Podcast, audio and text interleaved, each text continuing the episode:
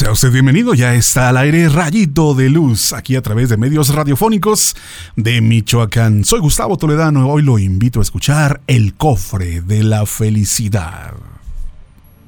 Hace muchísimos años vivía en la India un sabio, de quien se decía que guardaba en un cofre encantado un gran secreto que lo hacía ser triunfador en todos los aspectos de su vida y que por eso se consideraba el hombre más feliz del mundo.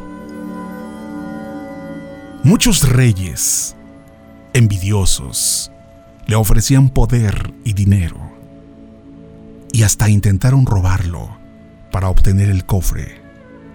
Pero todo era en vano. Mientras más lo intentaban, más infelices eran. Pues la envidia no los dejaba vivir. Así pasaban los años y el sabio era cada día más feliz. Un día llegó ante él un niño y le dijo, Señor, al igual que tú, también quiero ser inmensamente feliz. ¿Por qué no me enseñas qué debo hacer para conseguirlo? El sabio, al ver la sencillez y la pureza de aquel niño, le dijo, Muy bien, a ti te enseñaré el secreto para ser feliz.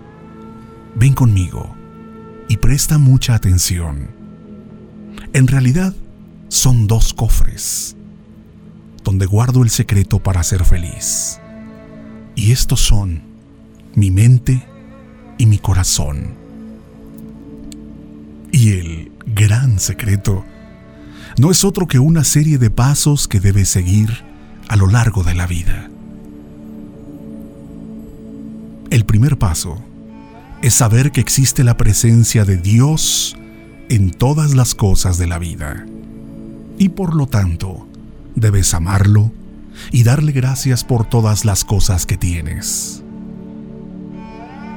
El segundo paso es que debes quererte a ti mismo y todos los días, al levantarte y al acostarte, debes afirmar, yo soy importante, yo valgo, soy capaz, soy inteligente, soy cariñoso, espero mucho de mí, no hay obstáculo que no pueda vencer. Este paso se llama autoestima alta.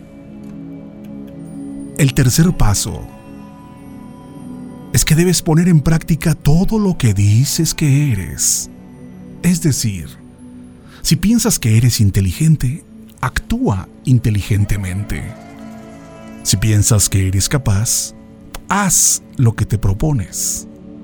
Si piensas que eres cariñoso, expresa tu cariño.